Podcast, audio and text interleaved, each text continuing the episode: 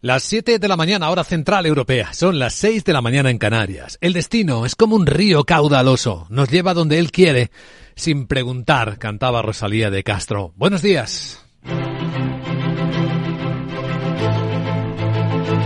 Aquí comienza Capital, la bolsa y la vida. Empezamos semana con mercados tranquilos, pero con Noticia electoral en España, elecciones autonómicas en Galicia que dan mayoría absoluta al Partido Popular y dejan en un auténtico desastre electoral al Partido Socialista, al PSOE que gobierna España.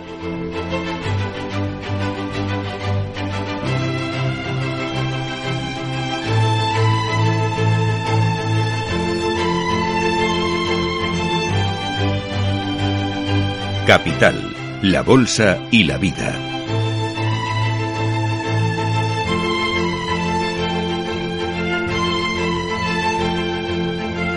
Luis Vicente Muñoz.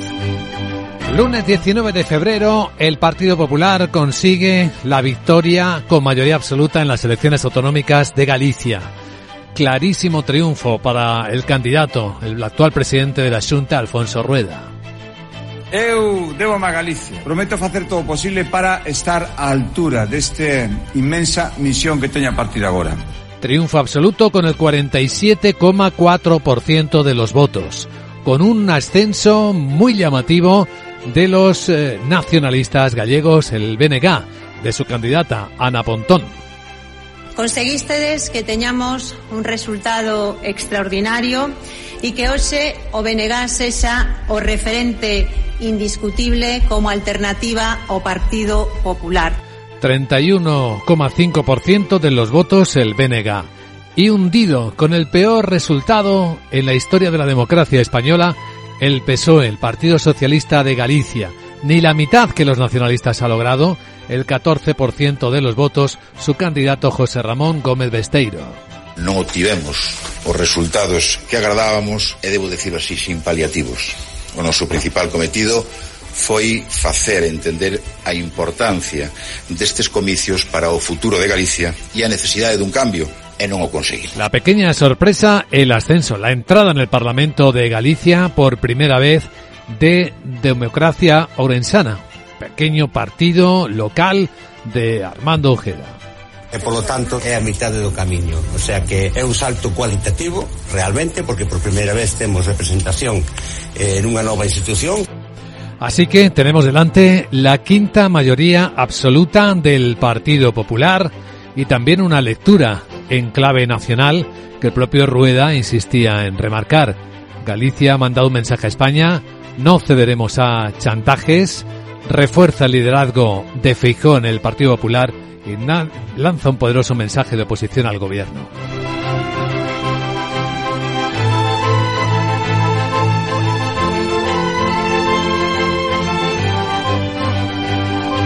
Hoy habrá muchas lecturas del resultado electoral, también análisis.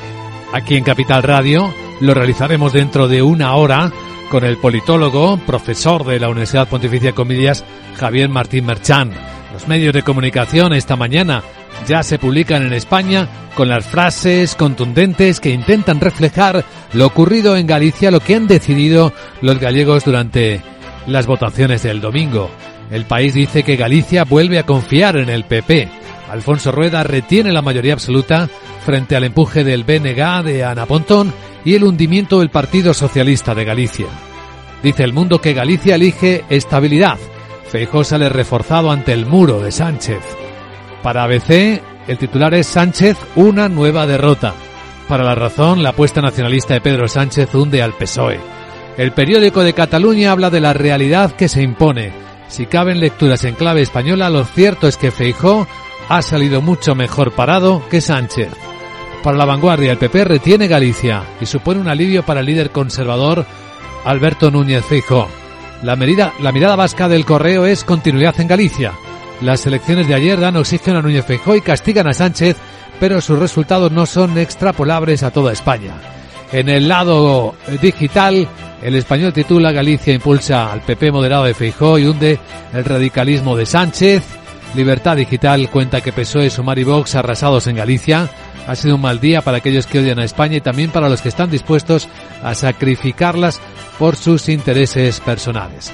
Pues esto en el comienzo de la semana.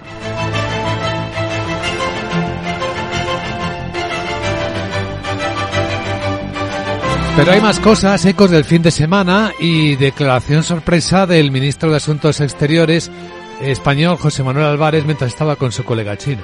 Se va a levantar el embargo que pesaba sobre el sector de la carne de ternera procedente de España, que a partir de ahora podrá acceder libremente al mercado chino. Sorpresa positiva para los exportadores y eh, productores de carne en España. China, que está en el foco, enseguida en Capital Asia, los detalles porque ya acabó la fiesta, el año nuevo lunar, y los datos económicos muestran como sí hay un poco de recuperación y tirón del consumo interno chino. De hecho, se han gastado los chinos en esta semana festiva 88 mil millones de dólares. 88 mil millones de dólares es un aumento del 43% del gasto de los turistas sobre los datos del año pasado y rebasa en número el dato de antes de la pandemia, de 2019. Pero es que los viajes se han disparado un 35%. Si lo mirásemos en gasto por turista, están diciendo los occidentales, no habría superado lo que se gastaban individualmente en el año 2019. Así que el Banco Central Chino tuvo, decidió ayer lo que se esperaba, mantener los tipos de interés en el 2,5%.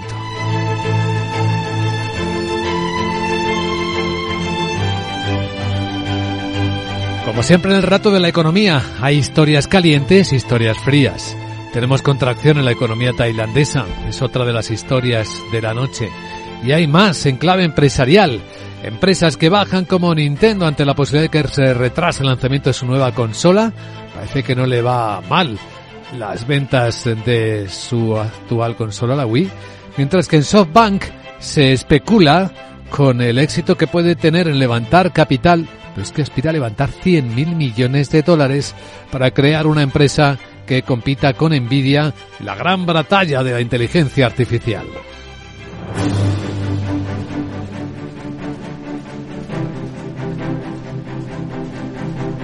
Hoy en la gran tertulia de la economía a las 8 y 20, 7 y 20 en Canarias nos acompañarán Carmen Morales, Rafael Ramiro y José Ignacio Gutiérrez para ayudarnos a poner en contexto las noticias más importantes con las que empezamos semana y que resumimos a esta hora de la mañana con Miguel San Martín.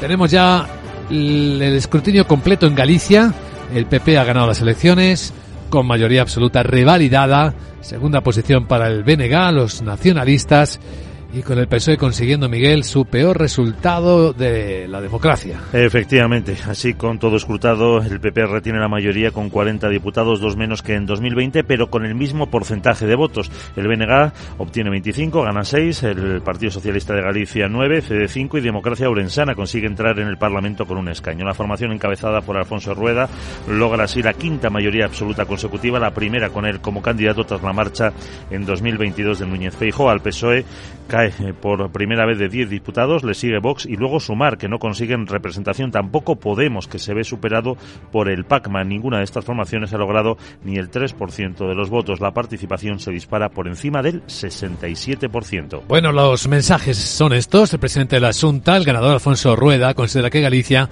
ha dado el mensaje a España de que no quiere chantajes. Y dice que todos los candidatos le han llamado para felicitarle. El PP se ha hecho con el 47,35% de los votos, más de 15 puntos por encima de la segunda fuerza.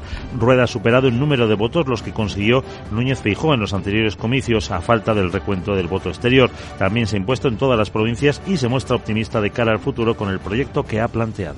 Eu voume dedicar a partir de ahora a propoñer a Galicia do futuro, que era do que falábamos durante a campaña e o que toca facer agora. Eu pedía confianza para falar mirando o futuro. E o que vou facer a partir de agora, sen ninguna dúbida. E creo además que Galicia, de la que todo el mundo estaba pendiente, todo el mundo nos miraba, todo el mundo estaba esperando a ver qué pasaba aquí, Galicia le mandó un mensaje a España sin ninguna duda.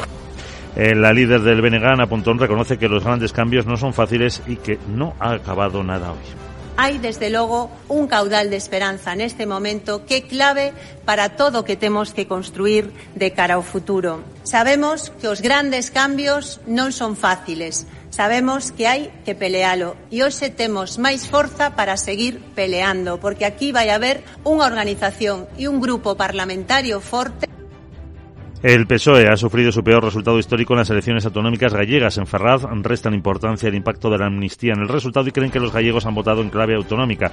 Hoy se reúne la Ejecutiva Nacional del partido. Su líder en Galicia, José Ramón Gómez Besteiro, quiere tiempo para su proyecto. No lo conseguimos por lo de ahora, porque a ciudadanía galega situounos na oposición.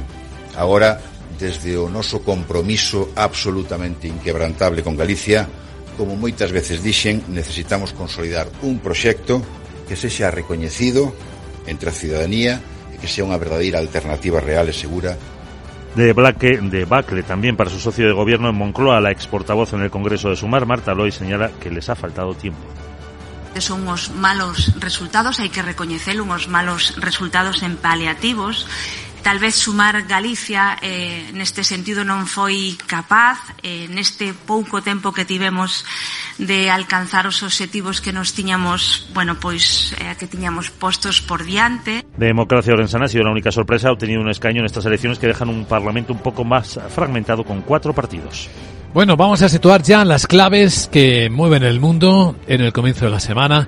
En Japón está comenzando ahora una conferencia de donantes para Ucrania. Participa por este país su primer ministro Denis Shimbal para discutir la reconstrucción y la inauguración. El eh, primer ministro japonés Fumio Kishida eh, ha anunciado un nuevo tratado fiscal bilateral y el inicio de negociaciones para un nuevo tratado de inversión. Apoyaremos a Ucrania para que pueda avanzar hacia la reconstrucción de su economía para que pueda pasar a una fase de desarrollo industrial, tener una base para una recuperación y reconstrucción sostenibles, para que pueda recuperar sus medios de vida. También estamos dispuestos a crear una nueva industria que contribuya al crecimiento económico de Ucrania. Japón ha prometido más de 10.000 millones de dólares en ayuda financiera. No puede proporcionar apoyo militar directo porque la exportación de armas está prohibida. Sinjar asegura que los ucranianos nunca olvidarán el apoyo de Japón y espera ver a los principales fabricantes de automóviles, incluido Toyota, ha dicho crear plantas en su país. Kishida anuncia que apoyará a las empresas de capital riesgo en Ucrania. Bueno, Estados Unidos y Estonia han acordado transferir fondos confiscados rusos a Ucrania. Así, Estados Unidos transferirá casi 500.000 dólares a este país báltico que a su vez pagará, pasará esos fondos a Ucrania. El dinero proviene de una red de adquisiciones ilícitas que exportaba herramientas de alta precisión de Estados Unidos. La importancia es que es el primer acuerdo de este tipo en los casi ya dos años de guerra en Ucrania y lo ha autorizado la fiscal general de Estados Unidos. Y en el Mar Rojo siguen los ataques de los hutíes. Han alcanzado con misiles otro barco mercante británico. La Agencia de Operaciones de Comercio Marítimo del Reino Unido reconoce que el buque está dañado, pero no ha recibido un impacto directo y que no ha habido daños personales. El mando central de Estados Unidos informa de que el sábado bombardearon tres plataformas de misiles de crucero antibuque, un buque submarino no tripulado y otro de superficie no tripulado de los hutíes, que dicen que ellos alcanzaron también el sábado otro petrolero británico con bandera panameña. Veamos ahora cómo están las cosas en Europa. El gobierno francés reconoce y esto lo hace de apenas unos días después de que en Alemania ocurriera lo mismo, que se ha visto obligado a revisar a la baja su previsión de crecimiento económico para este año, se va a quedar en el 1%, en cuatro décimas menos que el objetivo inicial. Y eso va a suponer un recorte inmediato del gasto público de 10.000 millones de euros. El ministro de Economía y Finanzas, Bruno Le Maire, lo ha anunciado esta noche en una entrevista al canal de televisión TF1, donde lo ha justificado por responsabilidad para lograr el objetivo de disminuir el déficit público al 4,4% del PIB. Los franceses están hartos de impuestos, así que no vamos a subirlos. Además ganamos menos, gastamos menos, así que en los próximos años vamos a dedicar 10.000 millones de euros menos a gasto público. Quiero dejar claro este punto a nuestros compatriotas.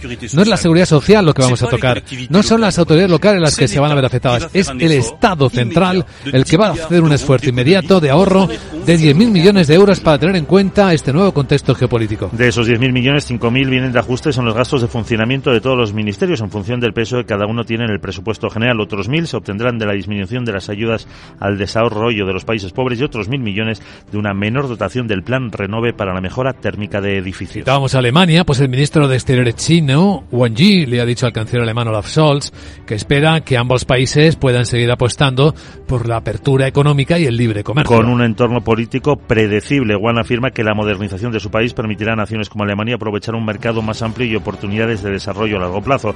También le ha recordado que Pekín y Berlín firmaron hace 10 años un acuerdo de asociación estratégica integral.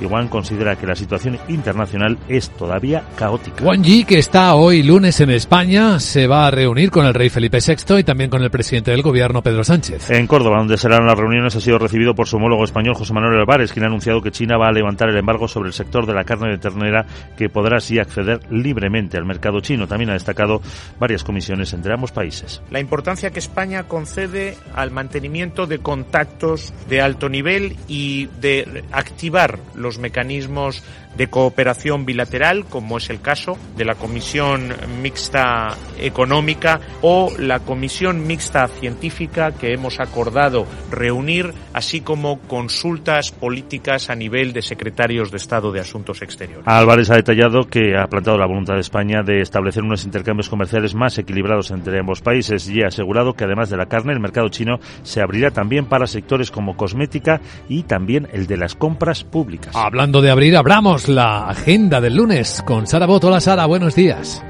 Buenos días Luis Vicente. Hoy Monday Monday te cuento que en España se publica la balanza comercial de 2023. Alemania coloca deuda a 12 meses por valor de 3.000 millones de euros y el Bundesbank publica su informe mensual. También emite deuda Francia. Hoy no tendremos ninguna referencia en Estados Unidos porque celebran el Día de los Pendientes, Pretendientes, Presidentes. Pues ya está, no hay nada más. Qué tristeza de lunes. Pero bueno, ahora hablaréis de Galicia algo. ¿No? Rueda tiene que buscar equipo así que ya le estás llamando para ver si tiene una consejería para robotas, una secretaría de desarrollo robótico o algo así. A ver si conseguimos colocar a la Sarita. Jeje, ya me veo falando gallego en una playita de las Rías Baixas. ¿No crees? Si te portas bien te llevaré de asesor de cargas para que no me falte de nada. Jeje, te dejo ya. Chao. ¿Dónde vas a ir tú que más valgas? Que dirían, querida Sara. Bueno, vamos a centrar ya la mirada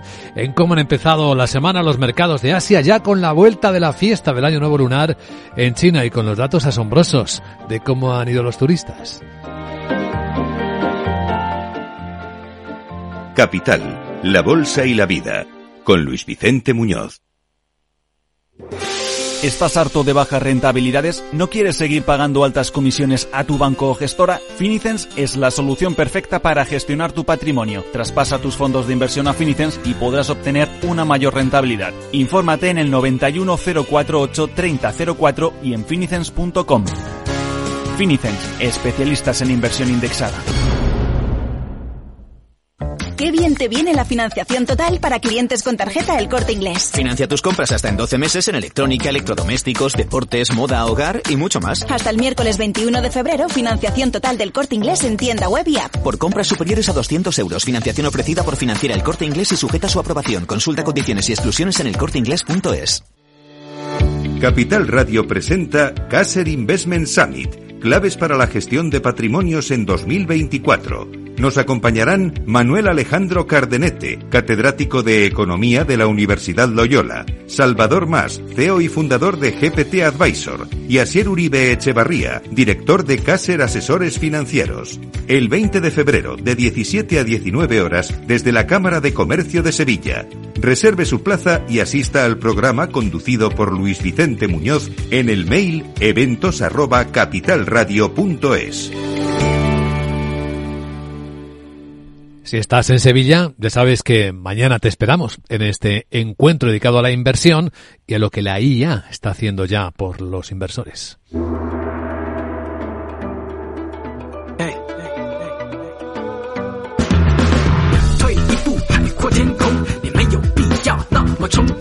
Han vuelto los chinos de sus fiestas, de sus vacaciones. El año nuevo lunar ha traído buenas noticias. No tanto para la bolsa, porque Hong Kong que está hoy cotizando con caídas del 1%, no parece recogerlo, pero sí con lo que se han gastado los turistas chinos durante las vacaciones de toda esta semana. Tenemos las cifras. Sandra Torrecillas, buenos días. Buenos días. Sí, los turistas chinos han gastado durante esas vacaciones del año nuevo lunar que terminaron este pasado sábado casi 88.000 millones de dólares. Esto es un aumento de más de un 47% en tasa interanual y supera los niveles de 2019 gracias al auge de los viajes internos unos datos que ofrecen al menos un alivio temporal para los responsables políticos. Han realizado 474 millones de viajes nacionales, que es una subida de más de un 34% respecto a hace un año y un 19% más eh, que en 2019. Pero los analistas han realizado sus cálculos y han observado que el gasto medio por viaje ha quedado por debajo de los niveles eh, prepandemia porque en 2019 hubo un día menos de vacaciones. Según los analistas de Goldman Sachs, esto sugiere que el descenso del consumo sigue siendo generalizado.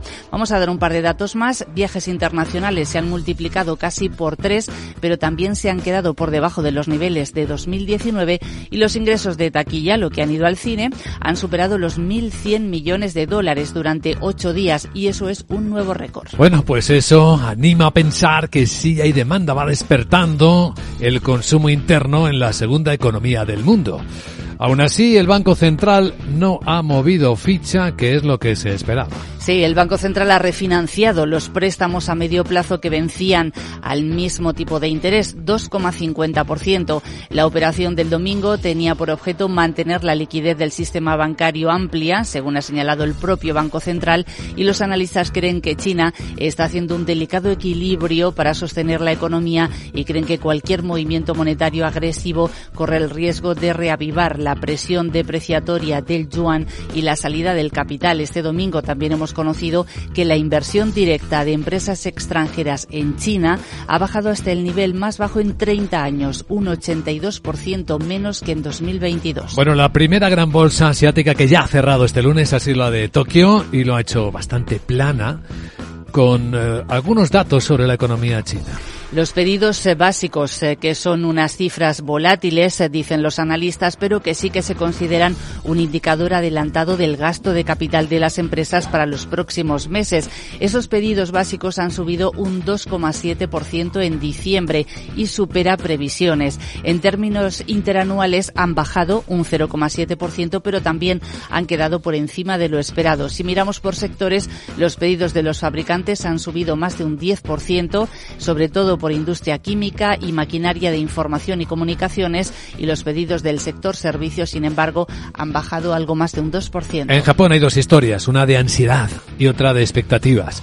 La de ansiedad es la que le está afectando a Nintendo. Sí, están bajando sus, han bajado sus títulos un 6%. Hay informaciones que apuntan a que va a retrasar el lanzamiento de la nueva consola para sustituir a la Switch.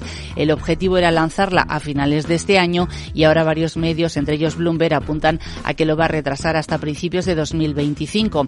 La compañía el, a principios de este mes revisó al alza la previsión de ventas para todo el año de esa Switch porque el dispositivo sigue atrayendo a los consumidores incluso cuando se acerca a su octavo año en el mercado. Bueno, baja Nintendo y como contraste sube por una increíble expectativa SoftBank. Están eh, subiendo sus títulos un 3% después de conocerse los últimos planes de su consejero delegado Masayoshi Son, que está buscando recursos en torno a unos 100.000 millones de dólares para crear una empresa de chips de inteligencia artificial y competir con Nvidia. El proyecto, cuyo nombre en clave es Izanagi, el dios japonés de la creación y de la vida, que pretende crear una, una empresa de chips, crear una empresa de chips de inteligencia artificial que a ARM Holding, la empresa de diseño de chips en la que SoftBank tiene una participación mayoritaria. En el proyecto SoftBank proporcionaría unos 30.000 millones de dólares, mientras que los 70.000 restantes llegarían de instituciones de Oriente Medio. Y escucha lo que viene importante en Singapur, el Salón Aeronáutico, en el que Boeing va a estar prácticamente ausente, así que todo para Airbus y para los chinos. El avión de pasajeros chino C919 ha hecho su debut mundial, se exhibe por primera vez fuera de China, un avión que va a competir con el Airbus 320 y el Boeing 737 y que fabrica la compañía Comac. Ese C919 empezó a volar el año pasado con la compañía china China Eastern eh, y ya ha realizado este domingo un vuelo de exhibición antes de la inauguración del Singapore Air Show que comienza mañana martes. Capital Asia.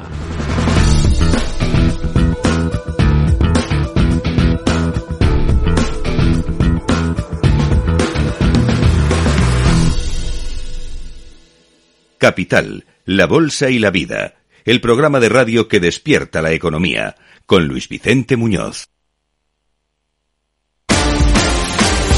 Y así estamos, estos somos. España presume de ser la economía de la Unión Europea que crece a mejor ritmo en las previsiones de este año. Pero ojo, ¿eh?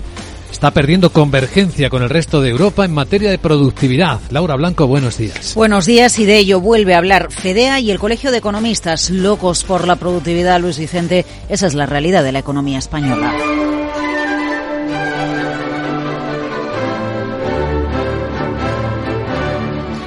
Pues sí, productividad inferior a la media de la eurozona según la OCDE, si tenemos en cuenta el PIB por hora trabajada y con un crecimiento de productividad en la última década inferior al ritmo de crecimiento que lleva la Unión Europea. Vamos, que aprobamos con nota en crecimiento, suspendemos en productividad. Informe de FEDEA y el Colegio de Economistas. Primero, tira un mito, ese de que tenemos menos productividad por la estructura sectorial de nuestra economía. No es. El informe asegura que no y que de hecho la estructura sectorial de otros países, que pesa la industria, que pesa la agricultura, que pesa el sector servicios, es muy similar. Así que vamos con la manita, las cinco claves para mejorar la productividad que nos da desde FEDEA el catedrático de Análisis Económico de la Universidad de Valencia, Javier Ferri. Primero, formación, capital humano la importancia de la generación de ideas y si no se pueden generar ideas, al menos que las ideas que se hayan generado en otros países, en otras economías, sean capaces de adaptarse de la mejor forma posible y que impregnen el sustrato económico y social de la economía. ¿no? El capital humano ahí juega un papel fundamental. Vamos, que podemos no generar ideas, pero podemos copiar las ideas que tienen otros e incorporarlas rápido. Segunda clave, capacidad de innovación. Capacidad de que las empresas plasmen ideas novedosas en sus procesos productivos, en sus productos, etc. Aquí vale copiar ideas, lo importante es implementar las ideas que tienen otros.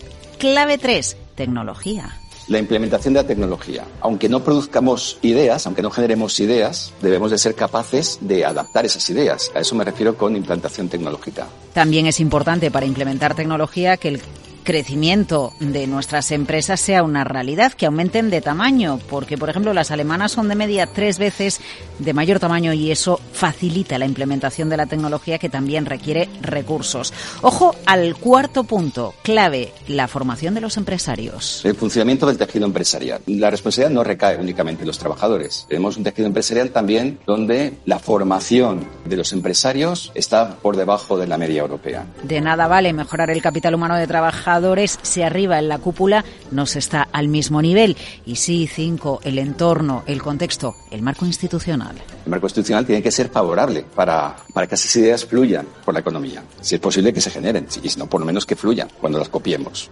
Locos por la productividad en España. Crecemos los primeros de la clase en crecimiento en Europa a la cola en productividad. Productividad, evolución pasada y futura y su importancia en el desarrollo económico. Ahí nos jugamos, Luis Vicente, el crecimiento del futuro.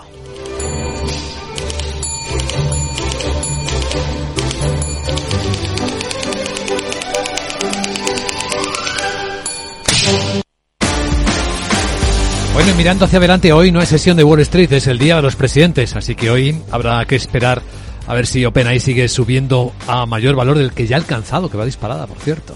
Es la startup más deseada, no cotiza en bolsa, pero el boom atraviesa la inteligencia artificial y su potencial para cambiar la economía llena de ceros. El valor estimado de OpenAI, madre de ChatGPT, ese valor al menos 80 mil millones de dólares. Según The New York Times, empleados de la empresa preparan una venta de parte de la empresa. El periódico estadounidense cita personas cercanas con la operación. 80 mil millones de dólares, algo más de 80 mil millones, para que nos hagamos una idea. Hace un año eh, se valoraba OpenAI en 90 mil en... Eh, 26.000 millones, hoy se acerca a los 90.000. Madrid, 103.2, Capital Radio.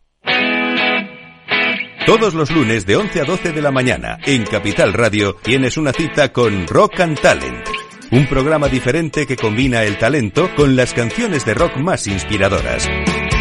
De la mano de Paloma Orozco conocerás gente emprendedora, las startups más novedosas y las ideas más originales del mundo de la gestión. Rock and Talent. Los lunes nunca fueron tan sorprendentes.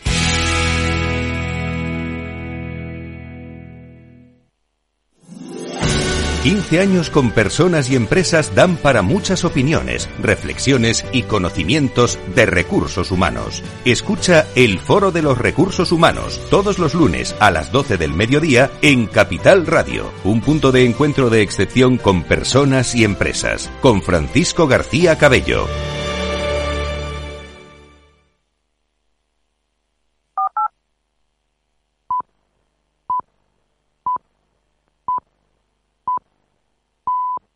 Son las siete y media de la mañana, hora central europea, seis y media en Canarias. La palabra es el arma más poderosa, capaz de destruir o de construir. Hoy recordamos a la gran Rosalía de Castro. Buen día para hacerlo. Buenos días.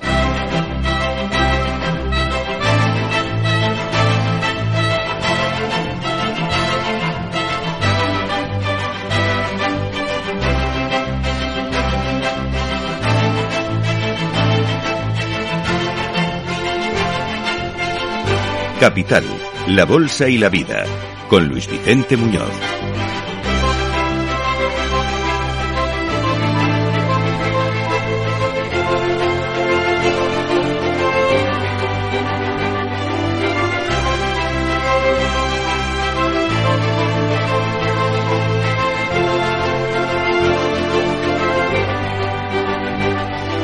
Lunes decimonoveno día del mes de febrero año 2024, los ciudadanos gallegos han dado de nuevo la confianza con mayoría absoluta al Partido Popular. 100% de los votos escrutados, aún queda el recuento de voto emigrante. Pero el Partido Popular encadena su quinta mayoría absoluta con el 47,36% de los votos y la confianza en quien es actualmente presidente de la Junta de Galicia Alfonso Rueda.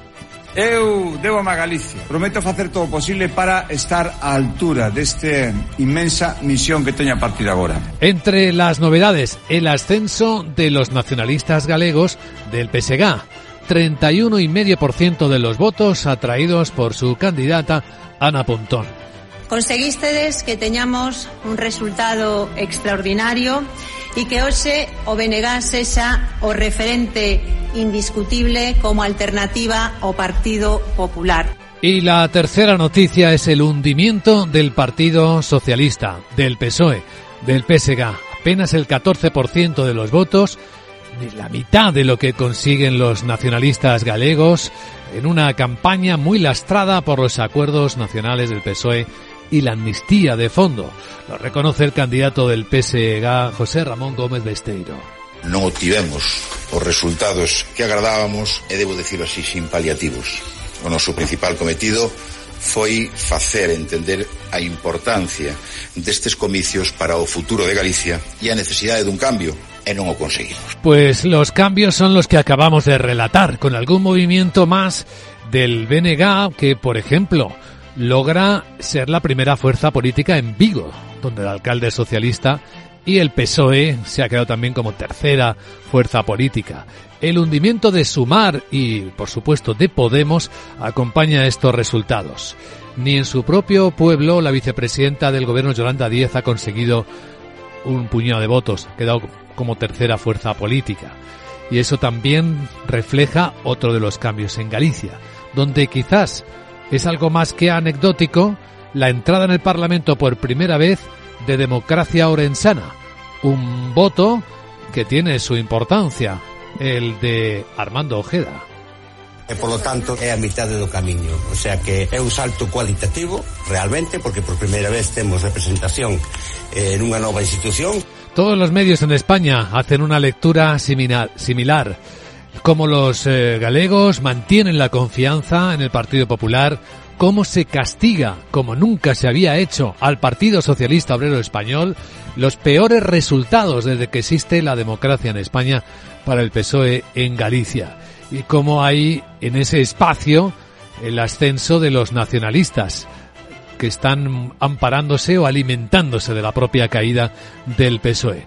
Analizaremos en clave política y económica también los resultados en Galicia a las 8 y 10, 7 y 10 en Canarias con Javier Martín Merchán, politólogo y profesor de la Universidad Pontificia de Comillas. Y luego en la gran tertulia de la economía con Carmen Morales, Rafael Ramiro y José Ignacio Gutiérrez tendremos ocasión de comentar las otras noticias del día. Que en el lado del comercio exterior nos traen una sorpresa de domingo al menos lo que dejó caer en Córdoba, recibiendo al ministro de Exteriores chino Wang Yi, el ministro de Exteriores español, José Manuel Álvarez. Se va a levantar el embargo que pesaba sobre el sector de la carne de ternera procedente de España, que a partir de ahora podrá acceder libremente al mercado chino. Y de Europa, cuidado, ¿eh? que ya no es solo Alemania el que ha revisado fuertemente a la baja su previsión de crecimiento para este año. También lo hace Francia, lo acaban de anunciar. Van a recortar el gasto público. Dicen que los, reconocen que los ciudadanos ya pagan demasiados impuestos y que no los van a subir más. Y lo que dice el ministro de Finanzas Bruno Le Maire es que sí que van a intentar mantener el objetivo de déficit público. Oui, nous maintenons l'objectif d'un déficit public à 4,4%. En el 4,4%. ¿Qué es ese objetivo? Cuando dice que tienen que ahorrar. Es mantener nuestras finanzas públicas bajo control. Ganamos menos, hay menos ingresos fiscales, gastamos menos. Eh, creo que es de sentido común. Cualquier cosa que nos escuche puede entender que cuando se gana menos, se gasta menos. No es el diálogo que se observa en otros países. Desde luego no es el diálogo en España. Pues todo esto forma parte del comienzo de una semana que comienza tranquila en los mercados con la vuelta de las vacaciones de Año Nuevo Lunar en China y con los datos que muestran esperanza en la recuperación de la demanda del consumo.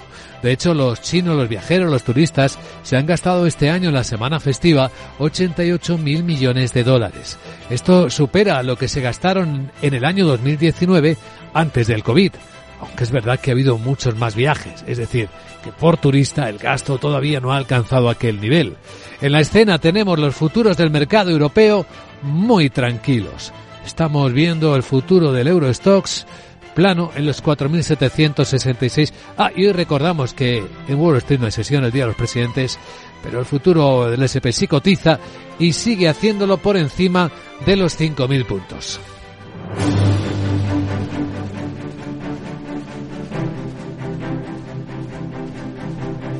En un instante, informe de preapertura de mercados europeos con los protagonistas que ya hemos identificado.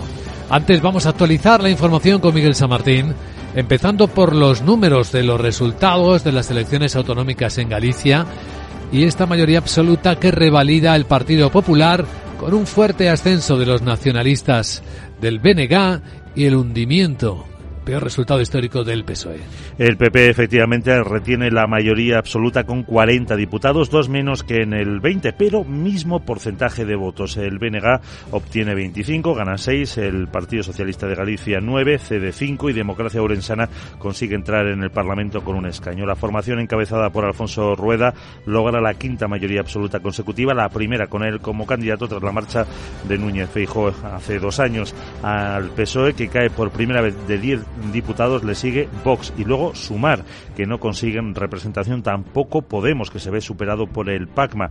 Ninguna de estas formaciones ha logrado ni el 3% de los votos. La participación sí se dispara por encima del 67%. Pues aquí tenemos referencia principal con el presidente de la Junta, Alfonso Rueda, considerando que Galicia también está trasladando un mensaje al resto de España. No les gustan los chantajes. Y dice que todos los candidatos le han llamado para felicitarle. El PP se ha hecho con el 47,35% de los votos, más de 15 puntos por encima de la segunda fuerza. Rueda ha superado en número de votos los de Núñez Feijóo en los anteriores comicios y se ha impuesto en todas las provincias un Rueda que se muestra optimista de cara al futuro con el proyecto que ha planteado. Eu voume dedicar a partir de ahora a propoñer a Galicia do futuro, que era do que falábamos durante a campaña e o que toca facer agora. Eu pedía confianza para falar mirando o futuro. E o que vou facer a partir de agora, sen ninguna dúbida. E creo además que Galicia, de la que todo el mundo estaba pendiente, todo el mundo nos miraba, todo el mundo estaba esperando a ver qué pasaba aquí. Galicia le mandó un mensaje a España sin ninguna duda. La líder del Benegán, Pontón, reconoce que los grandes cambios no son fáciles, pero que ayer no acaba nada.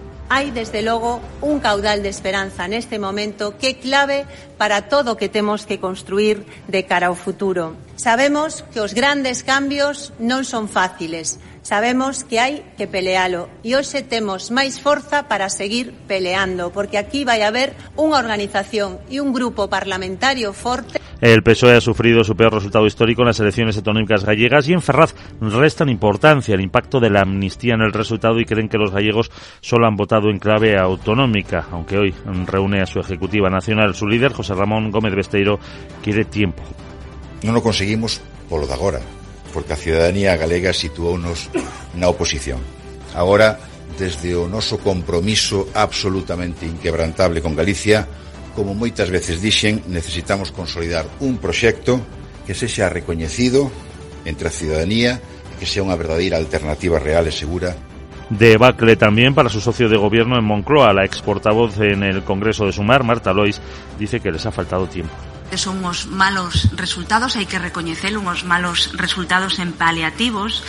Tal vez sumar Galicia eh, neste sentido non foi capaz eh, neste pouco tempo que tivemos de alcanzar os obxectivos que nos tiñamos, bueno, pois eh, que tiñamos postos por diante. Democracia Orensana es la única sorpresa, obtiene un escaño en estas elecciones que dejan un parlamento más fragmentado, con cuatro partidos. Veamos más cosas que comienzan con la semana. En Japón, la conferencia de donantes para Ucrania. Participa por ese país el primer ministro Denis Shimbal para discutir cómo va a ser la reconstrucción. En la inauguración, el primer ministro nipón Fumio Kishida ha anunciado un nuevo tratado fiscal bilateral y el inicio de negociaciones para un tratado de inversión. Apoyaremos a Ucrania para que pueda avanzar hacia la reconstrucción de su economía, para que empiece una fase de desarrollo industrial, para que desarrolle una base para la recuperación sostenible y reconstruya sus propios medios de vida. También estamos dispuestos a crear una nueva industria que contribuya al crecimiento económico de Ucrania. Japón ya ha comprometido hoy más de 10.000 millones de dólares en ayuda financiera porque no puede proporcionar apoyo militar directo. La exportación de armas está prohibida. El primer ministro ucraniano dice que nunca olvidarán el apoyo de Japón y espera ver a los principales fabricantes de automóviles crear plantas en su país. Kishida anuncia que apoyará a las empresas de capital riesgo en Ucrania.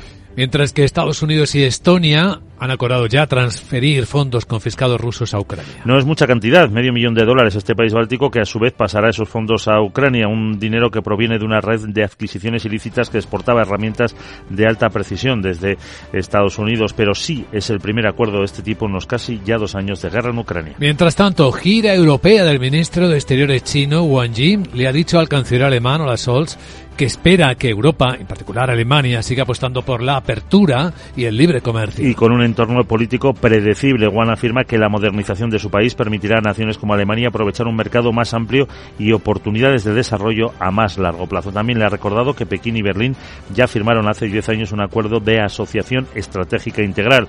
Juan considera que la situación internacional es caótica. Hoy Wang Yi, el ministro de Exteriores chino, está en España, va a reunirse, va a encontrarse con el rey Felipe VI y también con el presidente del gobierno, Pedro Sánchez. Ha sido recibido por su homólogo español, José Manuel Álvarez, quien ha anunciado que China va a levantar el embargo sobre el sector de la carne de ternera, que podrá así acceder libremente al mercado chino y también ha destacado la apertura de nuevas comisiones entre ambos países la importancia que España concede al mantenimiento de contactos de alto nivel y de activar los mecanismos de cooperación bilateral, como es el caso de la Comisión Mixta Económica o la Comisión Mixta Científica que hemos acordado reunir, así como consultas políticas a nivel de secretarios de Estado de Asuntos Exteriores. Álvarez detalla que le ha planteado la voluntad de España de establecer un intercambio comercial más equilibrado entre ambos países y ya asegura que además de la carne, el mercado chino se abrirá también para sectores como el de los cosméticos o el de las compras públicas. Así que hay noticias esperanzadoras para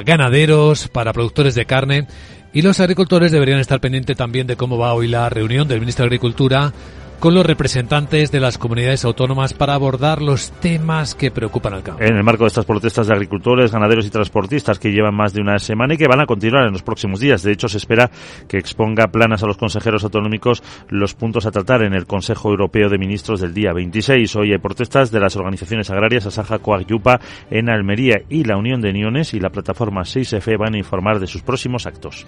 Y en la agenda del lunes, ¿qué más cosas nos quedan por ver? Hola, Sarabot, muy buenos días. Buenos días Luis Vicente, te recuerdo que hoy es Monday y hay pocas cositas en mi agenda, así que te cuento que en España se publica la balanza comercial de 2023. Alemania coloca deuda a 12 meses por valor de 3.000 millones de euros y el Bundesbank publica su informe mensual. También emite deuda Francia. Hoy no tendremos ninguna referencia en Estados Unidos porque celebran el Día de los Presidentes. Una pregunta, ¿tú crees que tu amigo Biden me podría hacer un favor? He visto que hay un hueco en el Monte Rushmore ese donde salen varios pretendientes de eso y quedaría genial mi esfinge. Digo efigie. Efigie, sí. A que es buena idea. Bueno. Ah, también te cuento que el ministro chino de Exteriores se reúne con Pedro Sánchez y con el rey Felipe V. Palito. Sí. Ya sabes que si una buena traductora quieren tener a Sarabot deberán acoger. Sí, Jeje. sí. Córdoba me espera. Eh, Chao. Sí, sí, ya nos diste buenas clases de chino la pasada semana, no lo hemos olvidado. Eh, bueno, ya en serio, vamos a situar las claves que van a mover los mercados europeos en el comienzo de la semana y vamos a adelantar también quiénes son los protagonistas, a quienes ya hemos identificado aquí en Capital, la Bolsa y la Vida. Luis Vicente Muñoz. ¿Estás completamente seguro de que la rentabilidad de tus planes de pensiones es la mejor que puedes obtener? Si tu gestor solo te ofrece los planes de su banco, estás perdiendo oportunidades y, lo que es peor, años de rentabilidad para ti. En Velaria Inversores estamos a tu servicio, no al del banco. Trabajamos con 180 planes de pensiones de las entidades más punteras de España y de ellos solo te ofrecemos los de mayores perspectivas de rentabilidad, sin ningún coste para ti. Si quieres más rentabilidad, visita velariainversores.com.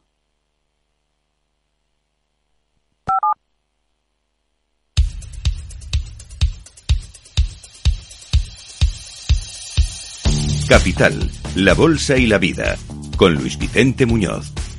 Informe de preapertura de mercados, con la información de las pantallas de CMC Market Brokers, vemos cómo la confianza, la tranquilidad sigue instalada prácticamente en todo el mundo. No hay dramas muy visibles en el comienzo de la semana, tampoco fuerzas eh, que se noten con mucha energía moviendo los índices. De hecho, los futuros europeos vienen prácticamente planos en los 4.766 puntos y los americanos, hoy con la fiesta de Wall Street, al día de los presidentes, tampoco aportan mucho más, aunque es verdad que suben cuatro puntos, está el SP en 5.010. Sandra Torrecillas, buenos días. Buenos días y como señalas, la jornada se presenta tranquila. Han vuelto a abrir las bolsas de China tras el largo festivo del Año Nuevo Lunar, pero no tenemos sesión en Wall Street por el festivo del Día de los Presidentes. Esta semana el apetito por las firmas de tecnología se va a poner a prueba porque se van a conocer los resultados del gigante Nvidia este miércoles. Eh, por cierto que Goldman Sachs ha elevado el objetivo para finales de año para el SP500. Lo sitúa ahora en los 5.200 puntos. Menciona la fortaleza de los resultados empresariales y en especial del sector tecnológico. Esta semana van a seguir llegando buen número de cuentas de cifras empresariales en Estados Unidos, también en Europa y en España, donde el jueves esperamos las cifras de Telefónica y de Repsol. En cuanto a tipos de interés, el Banco Central chino ha dejado su tipo de referencia oficial en el 2,5%, tal y como se esperaba, y en Estados Unidos la última lectura de los precios al productor, que fueron peores de lo previsto, volvieron a reducir la probabilidad de un recorte de tipos cercano. El mercado da ahora una probabilidad de un 28% a que las tasas se reduzcan en el mes de mayo. Atentos esta semana a las eh, actas de la última reunión de la Reserva Federal y también del Banco Central Europeo.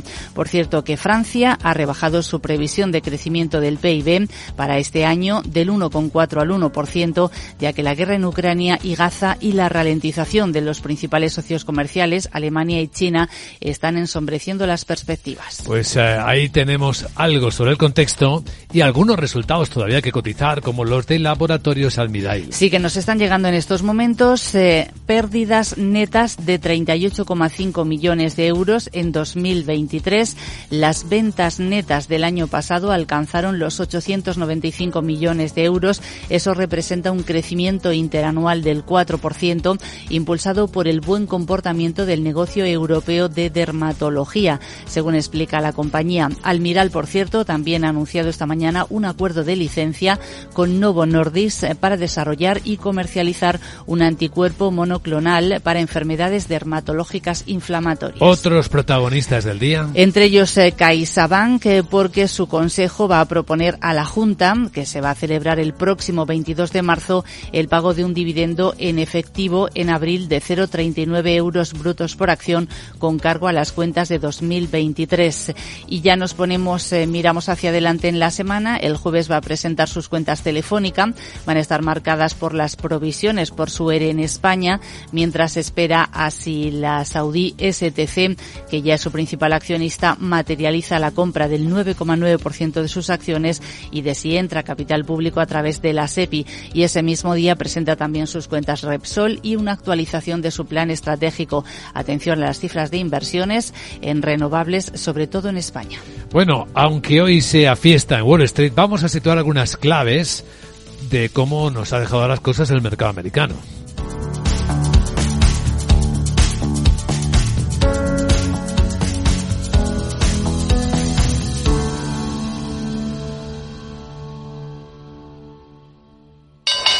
Invertir en acciones y ETFs con XTB tiene muchas ventajas. Ninguna comisión hasta 100.000 euros al mes.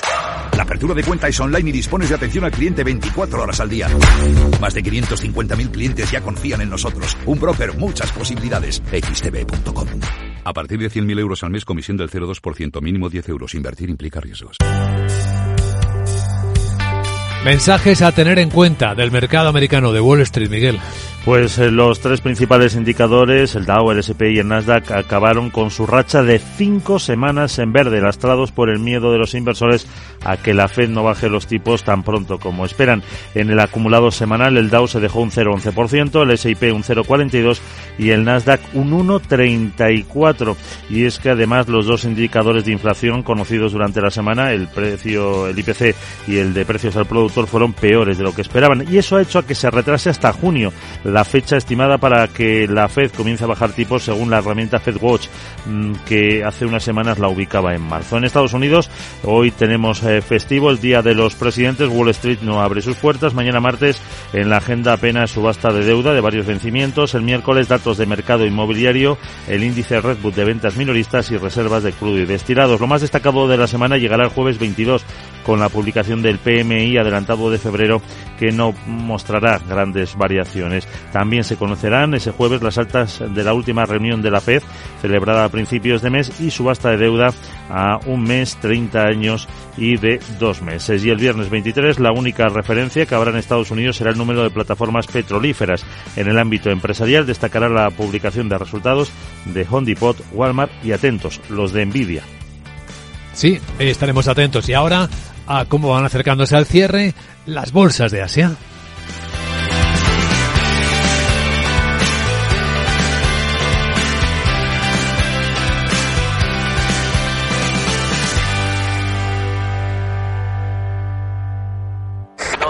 Se está inundando todo el garaje. Es mi hija, necesita un médico. En estos momentos, ¿qué seguro elegirías? Elige Mafre, el mejor servicio 24/7 en acción. Y con las ventajas de tener todos tus seguros, coche, hogar, salud, empresa y vida, en la misma compañía. Mafre, la aseguradora de más confianza en España.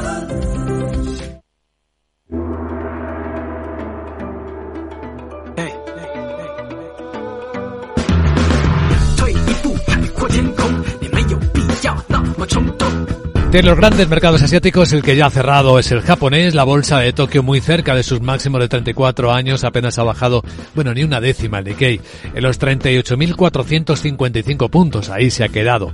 Ningún dato importante esta noche. Los pedidos de maquinaria han subido un 2,7% en términos mensuales. Son datos de diciembre.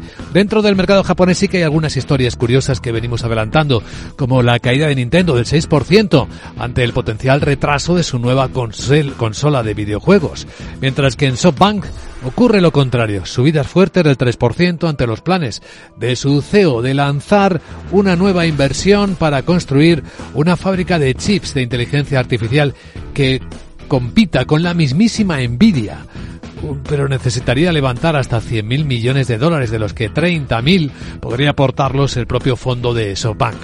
Bueno, en China ya han vuelto los chinos de las vacaciones del año nuevo lunar. La bolsa de Hong Kong no sube ni con esas, siete décimas de recorte.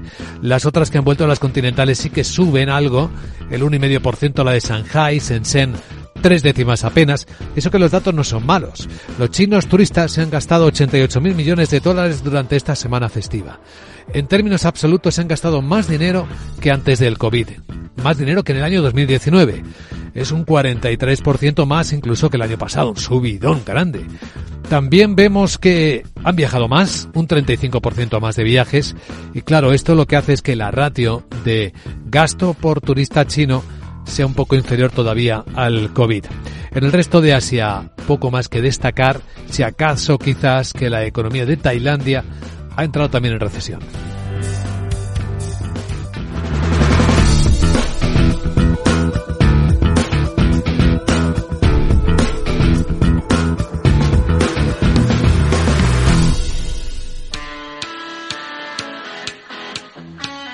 ¿Quieres digitalizar tu proceso de facturación? Orange Empresas patrocina este espacio.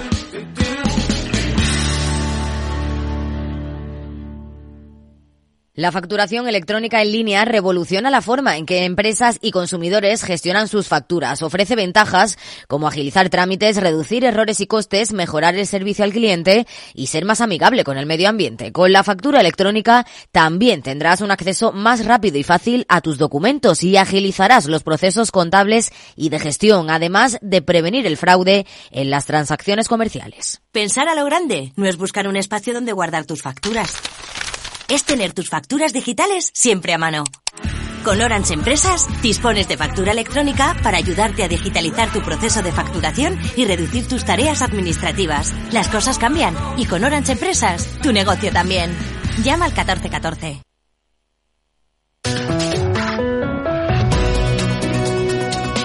Y ahora un vistazo a la prensa financiera del mundo. En portada Financial Times dice que Estados Unidos asegura que actuará si China hace dumping de bienes en los mercados mundiales.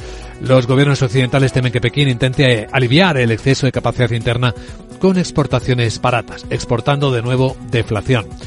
Esta advertencia de Estados Unidos no se recoge ni siquiera en The Wall Street Journal, que destaca que los líderes tecnológicos que huyeron de San Francisco están regresando. Fundadores e inversores que abandonaron el área de la bahía por Miami y otros lugares están regresando ante el auge de la inteligencia artificial y a una abundancia de talento que sigue teniendo San Francisco. Cuenta el diario americano que para el presidente Biden no hay nada mejor que un fin de semana en Delaware. Todos los fines de semana se marcha a su casa natal. Parece que es donde está más a gusto allí. El diario americano dice que el gobierno de Israel se opone a un reconocimiento unilateral del Estado palestino, cuando algunos países europeos han dicho que están considerando reconocer un Estado palestino sin la participación de Israel. Es curioso el análisis que hace de la experiencia de una psiquiatra que intentó dejar su adicción al juego. Se llama Kavita Fisher, pero según iba perdiendo más y más dinero, pérdidas de seis cifras, las empresas la mantuvieron en marcha con créditos, con bonus, con tratamiento VIP, tratamiento VIP y un seguimiento de datos para evitar que lo dejara. En los diarios económicos españoles, Guillermo Luna, buenos días. Muy buenos días. En cinco días leemos en su portada que Acciona, FCC o SACIR ofrecen más de 9.000 millones de inversión para paliar las sequías.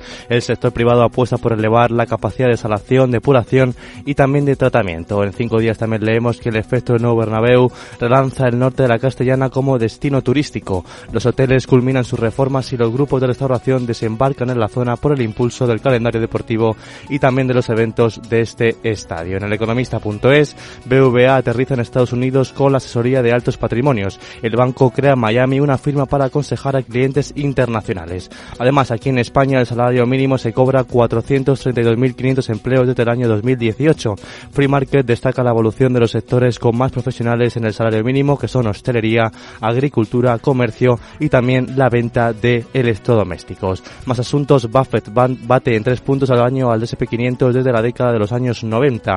Logra una rentabilidad anualizada del 11% frente al 8% que registra el índice. Finalmente, en expansión, Sánchez sufre un severo castigo electoral. El Partido Popular barre en Galicia y refuerza a Feijó. También habla del fracaso de Yolanda Díaz al no conseguir su formación sumar ningún escaño y de Podemos que queda por debajo del partido animalista Pacman.